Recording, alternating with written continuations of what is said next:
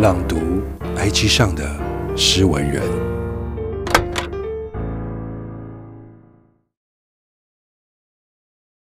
小恶，偶尔闪过了焦虑，莽撞的穿梭在人群里，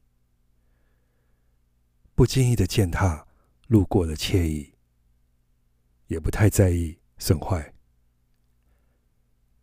在屏幕上的风景，像乌云或是忧郁的颜色。纵使撕裂和谐的天空，也不在意劈死了谁。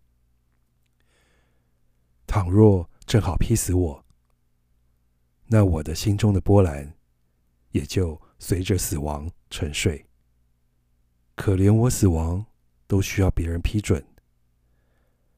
现在，为了依稀的理性。与平衡，即使遗弃情绪，即使抛弃感情，回归冷酷的平等的温柔，也只算是小恶吧。